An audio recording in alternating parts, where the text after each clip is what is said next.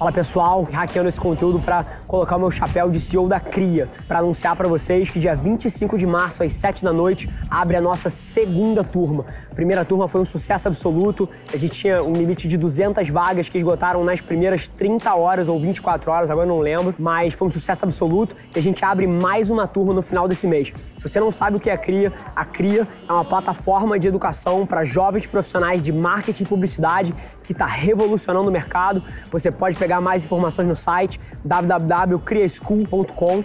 Se você não conhece ainda, eu te prometo que se você é um jovem profissional, você precisa conhecer o que a gente faz. Então dá uma olhada lá e marca a data 25 de março às 7 horas da noite. Te espero lá. Quando eu vejo que uma parada dá certo, eu boto com tudo. Fala pessoal, Rafa aqui, seja bem-vindo a mais um episódio da nossa experiência em áudio. A gente compartilha com vocês conteúdos sobre marketing, venda, gestão, negócios, tudo que precisa estar tá no playbook de alguém que está nas trincheiras construindo o seu sonho. Então, antes da gente começar, queria te contar um segredo. Ia significar muito para mim saber que você está tirando o máximo desse conteúdo, então não se esquece de tirar um print da sua tela, postar nas stories e me marcar para eu saber que você está ouvindo. Quem já me mandou alguma mensagem, já me mandou algum direct, sabe que eu respondo pessoalmente todas as mensagens. E agora, sem enrolação, vamos para o episódio de hoje. A minha questão é que eu tenho a capacidade de entender o que você vai fazer antes que você faça. É isso que eu faço.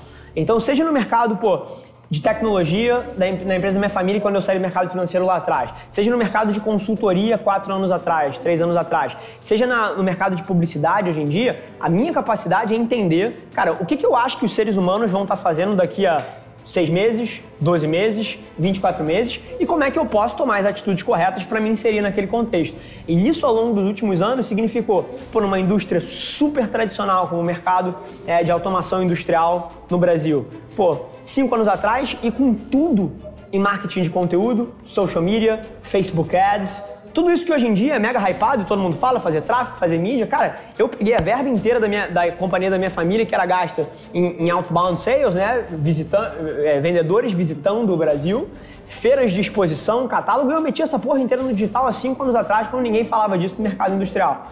Então, mais uma vez, eu entendia o que as pessoas estavam fazendo e me posicionava ali. Seja com marcas pessoais há 3, 4 anos atrás. Há 3 anos atrás eu comecei a construir a marca pessoal de um diretor meu no mercado de segurança do trabalho, no LinkedIn. Hoje em dia todo mundo aqui, pô, quer produzir conteúdo no LinkedIn, acha o LinkedIn uma puta ferramenta para distribuição orgânica, que você não paga um centavo, ou, ou, a indexação lá é muito boa. E, pô, todo mundo fazendo isso hoje em dia, tá hypado. Cara, fazia isso há 3, 4 anos atrás. Atualmente, coisas que eu faço, que eu tenho certeza que as pessoas vão estar fazendo daqui a dois anos. Exemplo, um CEO usar o seu Instagram pessoal documentando o seu dia a dia para criar, porra, demanda indireta para o seu negócio. Raríssimas são as pessoas que fazem isso hoje em dia. Eu tenho retornos absurdamente desproporcionais. Outra coisa, essa eu acho que está um pouco mais longe, cinco anos na frente talvez, contratar um criativo, um videomaker para me seguir 24 horas por dia, filmando tudo que eu faço, para que eu não tenha o ônus de ter que criar conteúdo e sim esteja documentando a porra toda que eu faço ao longo do meu dia, tirando de mim, das minhas costas, aquela barreira criativa. Pô, que conteúdo eu crio? Caramba, tem que escrever um negócio aqui. Não, eu tenho alguém me filmando 24 horas por dia. Ele filmou tudo que eu fiz desde que eu acordei, as interações todas que eu tive aqui no saguão quando eu entrei, as pessoas vindo falar comigo, tá filmando isso daqui. E isso vai ser quebrado em dezenas de peças de conteúdo, mas é aleatório. Eu ando no shopping com uma pessoa atrás de mim, as pessoas olham, caralho, esse cara é um alien. Daqui a cinco anos está todo mundo fazendo. É igual selfie. Você pega selfie, volta cinco anos atrás, você via alguém tirando uma selfie na rua, aquilo era assim, cacete, que pessoa narcisista, que pessoa esquisita, que negócio estranho. Quem aqui nunca tirou uma selfie?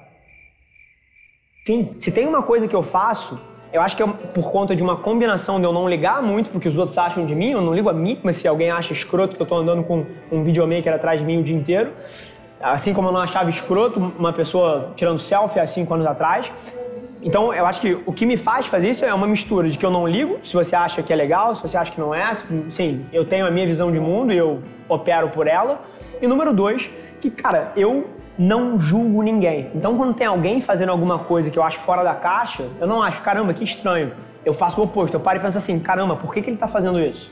Isso me permite aprender com coisas que as pessoas acham esquisitas. Se tem uma coisa que eu faço é que eu entendo o que você vai fazer antes que você faça. Eu sei que daqui a cinco anos todos os CEOs do Brasil vão estar usando, seja o Instagram ou seja a próxima que vier aí, através dos seus perfis pessoais, para criar uma conexão mais humana com as pessoas, para humanizar a marca, para aproximar das pessoas. A gente tem projetos com empresas enormes brasileiras que a gente faz isso para os executivos. Quem tem mais contexto sobre mim deve ter até umas pistas aí de quem são essas pessoas. Mas já está começando. Então, daqui a cinco anos vai ser mainstream. E aí o que acontece é que daqui a cinco anos não é mais tão eficaz. Todo mundo faz. Cadê o delta? Cadê a diferença entre o que você está fazendo e o que o mundo está fazendo? Então esse é um pouco do, do contexto para mim. Existem outras coisas que podem ser feitas. Mas se tem uma coisa que eu posso fazer quando eu sento na frente de um grupo igual a esse, é falar da minha experiência e do que tem, e do que tem dado certo para mim, e eu tenho certeza que pode mudar os resultados de alguns de vocês. Se eu fosse olhar qual foi a conversão dos meus posts de LinkedIn direta, pô, esse post gerou uma venda, esse post fez o cara vir falar, cara, eu não faço isso. Não acontece dessa forma. A maneira que a opinião se forma e o negócio se gera, cara, é totalmente, totalmente caótica. E quando eu digo caótica, é que não tem um padrão. É totalmente aleatório. Eu vou dar um exemplo. Um dos maiores projetos lá da empresa é uma multinacional chinesa tem 250 mil funcionários, é o maior deal que está no meu pipe agora que eu estou negociando. Quem me acompanha aí viu que eu estou fazendo call com a China meia-noite, três vezes por semana. Sabe como é que ele nasceu? Cara, era um cara que consumia o meu conteúdo no LinkedIn e eu não tinha a menor ideia de que ele consumia ou de quem ele era, não tinha a menor ideia. E aí teve um dia que eu mudei a minha bio e coloquei o meu handle no, do Instagram como a primeira coisa da minha bio no LinkedIn. E aí começou a trazer gente do LinkedIn pro meu Instagram. E aí esse cara passou a me seguir no Instagram. Esse cara tem Instagram também, vou seguir ele. E aí eu postei um story num domingo à noite zero produzido, zero produzido. Assim, não foi um story que a minha equipe de criação fez, pô, pensado com um conceito, designer e o cacete. Não, eu peguei, literalmente, não sei se vocês fazem isso, mas, pô, tirei uma foto totalmente aleatória, pintei ela de preto, né, e escrevi aqui uma porrada de coisa e postei essa merda. História assim, zero produzido, domingo à noite. Esse cara que consumiu o meu conteúdo no LinkedIn, que eu não tinha noção de quem ele era, ele viu esse meu story, que era falando do que eu acreditava que ia ser, porra, super trend ia mega funcionar. O cara tirou um print desse story e mandou para um amigo dele que trabalhava nessa empresa da China. E o cara falou: Cara, que foda, tu conhece o cara? Não, não, eu só, só sigo ele. Depois os caras me contaram: Pô, vou mandar uma mensagem para ele pelo LinkedIn. O cara me mandou um inbox, a gente marcou uma reunião e é um deal que está na minha mesa de 12 milhões de reais por ano. É assim que funciona. Essa é a primeira ponta, assim. Foda-se que tem 12 mil pessoas, 20 mil, 30 mil pessoas. Cara, se o conteúdo ali não tá bom o suficiente, e a métrica do conteúdo, se ele tá bom o suficiente, não é o teu conceito artístico de, pô, isso aqui é um bom conteúdo. Não. A métrica que diz se o conteúdo deu certo ou não é a galera. Comentaram ou não comentaram? Compartilharam ou não compartilharam? Você recebeu inboxes a rodo de gente, pô, pedindo para você aprofundar o tema ou não recebeu? Essas são as métricas, é o engajamento.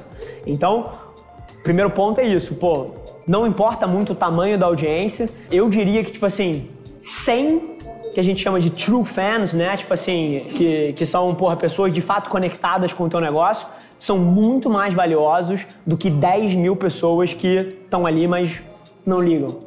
Então esse é o primeiro ponto, cuidar um pouco mais do que está sendo produzido e eu acho que eu passei por várias das coisas aqui de como você pensar isso. Show? Esse foi mais um episódio da nossa experiência em áudio e como eu já falei, eu adoraria saber que você está gostando do que a gente está compartilhando por aqui. Então não esquece, se você está tirando valor desse conteúdo, ia significar o um mundo para mim, que você tirasse um print da sua tela, postasse no Stories me marcando e aproveita para ir na sua plataforma favorita também e deixar um rating de cinco estrelas e um comentário lá, ajudando a gente a construir essa comunidade tão vibrante que move o Brasil para frente através do empreendedorismo e que fala desse Brasil que dá certo. É um prazer ter vocês comigo e a gente se vê no próximo episódio do podcast.